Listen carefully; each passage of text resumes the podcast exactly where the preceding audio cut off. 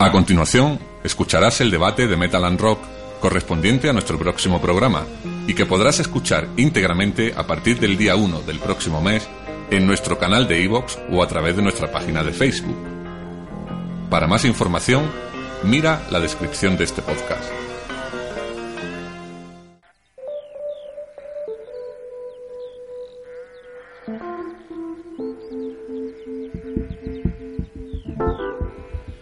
Bien, pues vamos con el debate de este mes, que va a ser sobre algo que ya tratamos en el pasado. No sé si el año pasado o hace un par de años. Yo creo que más de una vez.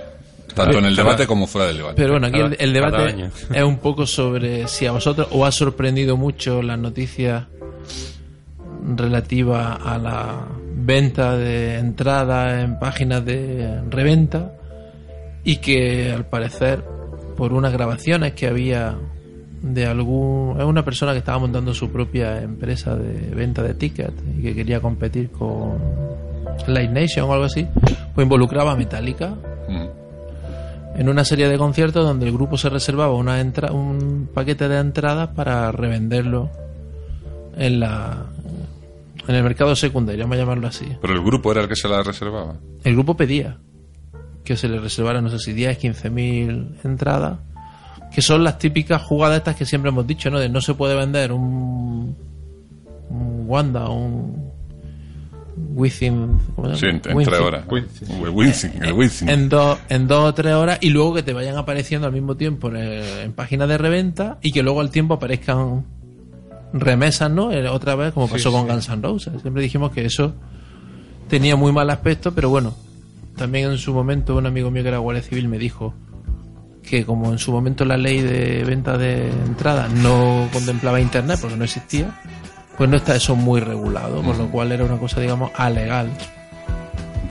Y entonces la- la- el debate era un poco si vosotros creéis realmente que los grupos estaban tan ciegos para no entender de, de este tipo de cosas. Es que ya no hablamos de grupo, hablamos De de hecho, hasta un congresista ha pedido que vayan al Congreso de Estados Unidos Metallica a dar explicaciones. A mí de Metallica sí me ha podido llegar a sorprender porque pensaba que eran más serios en estas cuestiones. Nos resulta un poco hipócrita, ¿no? Que te salgan con el talón, ¿no? De hemos dado un millón Sí. de, ero- de, Su- las de donaciones. euros a la A Una fundación. a una tal. fundación y tal, y luego le dices, sí, sí, pero eso es Después como... te has limpiado otro, Sí. dos o tres de reventa.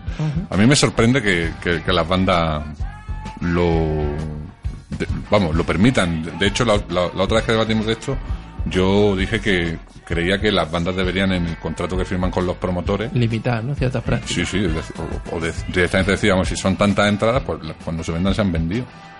¿No? Hubo, Lo que pasa es que hubo una entra- época en la que las bandas, por ejemplo, una discográfica le podían le ponían precio a un disco, ¿no? Metallica sacaron el, el EP, ¿no? El 5,98 dólares. sí, no paguen más de Tom X, Petty, no paguen más de X por, sí, por este disco, ¿no? Tom Petty se, se negó, ¿no? Que subiera el Lo que precio pasa es que Metallica, discos. aunque nos sorprenda porque queremos que siguen siendo tío, tipo íntegros y tal, pues, pero es que son una corporación, Sí, ¿no? Pues. Entonces ya trasciende lo de la banda de rock que nos gusta a nosotros y se convierte en una empresa Son que busca sí. que busca beneficio y busca la pasta, ¿no? Pero yo no hablo solo de Metallica. No, no solo Metallica. Pero lo que pasa es que No, muchas de esas yo- bandas están ya en circuitos en los que también yo creo que habrá cierta manipulación. Cuando estuvo aquí Steve Harry, me acuerdo que estuvimos hablando con uno de los técnicos que llevaba de gira y él no lo decía. Dice, mira, el precio que pone Iron Maiden para sus conciertos es el mismo en toda Europa. Eh, y luego está el caché del grupo. En realidad, Sí, ellos cobran lo mismo, toquen en Portugal, en España o en, en Francia realidad o en Suecia. el- el grupo lo que va a cobrar es el caché, con lo cual debería limitar eso a no ser eh, que claro, se lleve Claro, pasta de. un variable. Claro, pero tú mira, que más de tanto no puedes vender. No sé, No a mí me- que- la verdad es que me sorprende mucho. Por ejemplo, en el mundo inmobiliario se hace mucho eso de, de que tiene una promoción de 150 pisos, pero solo saca a la venta 50, ¿no? Pero eso ha pasado siempre. Pero ¿no? bueno, Y- son técnicas de marketing que, que, que ya entran en el mundo del rock y los fans como fans pues no las entendemos, ¿no? Como no entendemos lo de las zonas VIP y todo este tipo de cosas. Nos gustan los conciertos en los que todo el mundo paga lo mismo, en los que el grupo tiene, cobra un precio justo, en los que el promotor tiene un margen de beneficio porque lo tiene que tener lógicamente, y en el que la bebida tiene un precio normal, un poquito más alto, no te digo yo que no. no- que te cueste pero más que la entrada. estamos ya en un momento en el que... Estamos, eh, estamos- hay una inflación. eh, Si, si hiciéramos una comparativa también con el mundo inmobiliario, estaríamos en el 2008. Pues sí, estamos en el, en el momento álgido, absolutamente. Estamos cuando la burbuja vaya a explotar. A mí me, me- me hace gracia pues, que antes una entrada valía lo que un vinilo, ¿no? Un disco, ¿no? Valía un disco 2.000 pesetas, una entrada 2.000 pesetas, Ahora 3.000, mismo, 3.000. Ahora vale, se nota que no se venden discos, lógicamente. Entonces por ahí es por donde... Ahora mismo el tema de los conciertos eh, es un artículo de lujo. Totalmente. Sí. Te cuesta lo que una noche en un buen hotel, Sí. de estos de cuatro estrellas. Sí, pero lo que resulta curioso es eso, el hecho de que los grupos, pues bueno, quieren hacerse, porque además dicen, no, pero Metallica ya no hacen esa práctica porque ya con el tema de la entrada VIP han compensado la pérdida. Y dice, a ver, a ver, es que eso de la entrada VIP, de la entrada VIP lleva como 12 o 15 años, no es nada nuevo. No creo que ahora mucha gente se apunte al tema de la entrada VIP. Pero que a mí lo del hecho de vamos a dar una donación de un millón de... Y esto mismo... Sí, es bastante Eh, hipócrita. sí. Sí, bastante, bastante. Porque aunque Y luego coño, tienen, tienen dinero, que Metallica no está hablando de. No es la gira de El Last, que era un muerto de hambre ahora por la separación y necesita pasta, que estos tíos han estado Claro. acumulando dinero en los Tienen últimos dinero. 30 años. Y aunque ellos se intenten desmarcar, porque han dicho que ellos no sabían nada, es pues, prácticamente imposible que ellos no sepan nada de todo lo que se ha manejado ahí.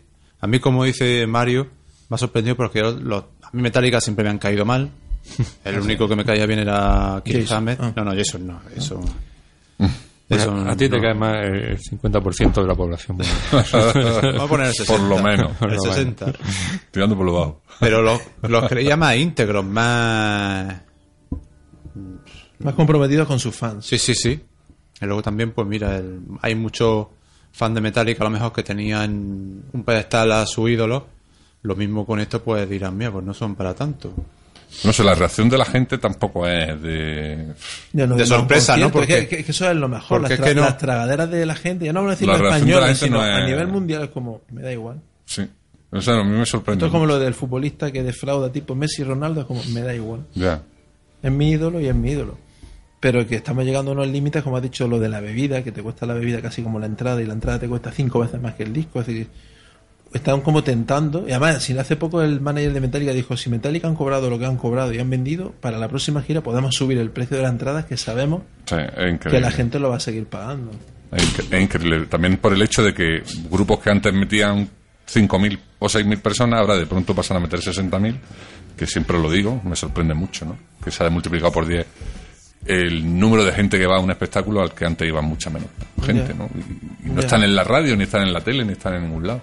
Entonces creo que también se aprovechan un poco Y de... que antes tuvieran los músicos que se pegaban con los de seguridad si el de seguridad, por ejemplo, se estaba pasando con un fan. Sí, sí, sí, no, Hoy en no. día yo no veo, yo no veo a Axl Rose tirándose por encima del público allí para pelearse con los seguridad. Antes había una especie de vínculo ¿no? entre el fan y el músico, donde el músico se preocupaba realmente. Y estamos hablando de los grandes día, nombres, no. ¿no? Estamos hablando de los grandes nombres y se han convertido en empresas y se han despersonalizado, se han vuelto... Es como si hubiera antes un código ético, porque no es decir regulación, porque no existía una regulación en el tema de la entrada, en el sentido de que cada uno podía hacer con sus conciertos lo que le diera la gana, pero el tema ético es como pasamos olímpicamente de la ética y vamos a por la pasta. Pero es que a mí lo que más me... Que a- Que a Metallica ya la acusaban. Lo que más- En la ayer no decían que la gira del 94 era una gira más por la pasta o por el dinero. Es decir, los propios Layers recuerdo que criticaron la gira que de Metallica en el 94 porque era como no venía a cuento. Antiguamente, cuando tú eras muy fan de un grupo y por lo que fuese iba a verlo a un sitio en el que no había entrada, iba a la reventa, que era otra cosa, era en las inmediaciones. Entonces, a lo mejor había, no sé, 100 o 150 reventas, entradas de reventa, sin esa institucionalización y sin ese sistema, ¿no? Y el que iba a comprar esa entrada de reventa era el superfan que decía, tío, pues Sí, sí, me, eh, me ha salido esta fecha. El que vino y- de Murcia a Iron Maiden y no había entrada y te pagaba 5.000 pelas. Pero yo creo que mucha gente ahora va incluso a comprar reventa porque tienen que ir al concierto. O sea, que ni siquiera serán superfans, ¿no? Te quiero decir que es una cosa ya como que si el que no es muy fan, muy fan, paga 100 euros, pues yo qué sé, tío, es que me parece... Me Yo recuerdo parece en el concierto de Iron Maiden aquí, a mí me ofrecieron, es que no sé si eran 5 o 10 mil por una entrada. Yo tenía dos entradas, pero ya una, digamos, se le había dicho a un amigo que se lo iba a vender. Pero había gente desesperada, había hecho un viaje muy largo y quería entrar. A mí lo que me sorprende en el mundo del fútbol eso todavía no se haya puesto en práctica. Me, me sorprende bastante. Porque en el fútbol la reventa sigue siendo la de toda la vida, la de te da una vuelta por el Bernabéu y hay unos tíos que siempre además los ves porque tienen una pinta muy extraña con unas tarjetas que te dejan su tarjeta con su número para que tú sondees el mercado y sigue siendo así. Pero de todas formas en el fútbol, si tú te metes con antelación, puedes sacar las entradas normales de una, de una manera normal y ya No está. sale en una hora. No, no, no. no. Lo- lo que, bueno, no- Madrid-Barça y todo eso sí, Que pero un Madrid español, un Barça... Pero lo peor no es eso, lo peor es como ves que desaparece y luego sale en, eh, en- Sí, eso es lo gracioso. Y, que además, y esas empresas son de las mismas que están vendiendo. De dice, va a salir... o de Tic- Eh, no sé en qué concierto fue. Ticketmaster o algo. Y dices, pero tío. ¿En qué concierto fue? No sé, en el- en el Wanda se habían agotado las entradas de no sé qué banda, no sé qué era. Y dicen, va a salir una, reve- una remesa nueva de entradas porque, como es el primer concierto Sí, que el se de hace Iron allí, Maiden, el de Alejandro Sanz, pues- no habían medido bien. no habían medio bien y puede entrar más gente. Sí. Eh, Claro, porque no había un proyecto, ni había que arquitectos, ni nada que habían medido cuánta gente entraba ahí. Ticketmaster tiene una, una empresa, una, subempre- una subempresa de reventa, ¿no? Creo. Sí. Ellos mismos tienen su propia empresa. Sí, no me acuerdo cómo se llama. O algo de eso. ¿no? No, pero tienen una, Puede, una puede subempresa. ser, puede ser. creo que es. Ellos tienen su subempresa y entonces dices, joder, macho, mm, ya estás tú mismo estás Pero, ya, manejando. pero, pero luego nos llama la atención de que llegue la Unión Europea y le diga a Microsoft, le va a poner una multa porque ha metido la Explorer en el Sí. sistema operativo, por lo que las leyes contra la Sí, o lo de competencia Android, que lleva cosas el así, dices, joder, y eso no va en contra de las leyes de la libre competencia. Va en contra de, de- Y de- es súper opaco. del sentido común, vamos, pero bueno. De hecho, hasta el gobierno que hemos tenido no quiso investigar algo por un concierto de U2 donde hubo una movida de este tipo, pero que No sé cómo va a terminar esto, ¿eh? Hay una burbuja. Esto está desregulado. Esto explotará. pensado. explotará cuando no haya grupos. Yo creo que los grupos los van a... Esto va a ser como cuando se acabe la gasolina o el petróleo. Vamos a terminar al final como en Mad Max, pero mientras la gente va a seguir pagando porque no mientras- la gente traga cualquier cosa y una vez en la vida no te va a dar el capricho que tengas que pagar 300 euros por ver. Además, es que luego tienes grupos como Iron Maiden. ¿Cuántos años llevan llenando estadios? Mientras sigan Son existiendo 40 la- años, llevan ahí en primer nivel. las llamadas bandas de estadio, pues esto pasará. Sí, porque la gente joven llegará a tener una edad en la que quieran ver estos grupos. Ahora empezará a pasar ya, después pasará con las bandas tributo semioficiales, ¿no? Y todos estos tributos tipo Queen, tipo... Ni gratis. No, pero pasará también, porque es que esto es, la, la oferta y la demanda es así, cuando no haya eso pues habrá otra cosa, ¿no? Y es como, como el que va ahora a la ópera, ¿no? Entonces yo creo que esto cada vez se va, tiende más al lujo, ¿no? musical, musical de Metallica. Puede Ah, ser. sí, sí, sí, sí, sí. Por eso otro debate, ¿qué pasará cuando no estén todas estas bandas, no? Porque no queda mucho tampoco. Pero mira, Bueno. por ejemplo, la gasolina se va a acabar en algún momento, pero tú ves que hay algún problema para los vehículos. No. Tú ves ya todo eléctrico y no. Joder, macho. Estoy viendo yo el Volkswagen ese que van a sacar, uf, que tiene una pinta. y La gente con sus patinetas y demás. Yo esperaba más caos, sinceramente. A lo a mejor los eh, aviones no creo que vayan en- a ir a en- pilas. En pero- plan industrial y en plan aeronáutico tal vez sí vaya a haber cierto caos, pero bueno. Eso es otro debate también. Venga, pues dejamos aquí el debate de este mes.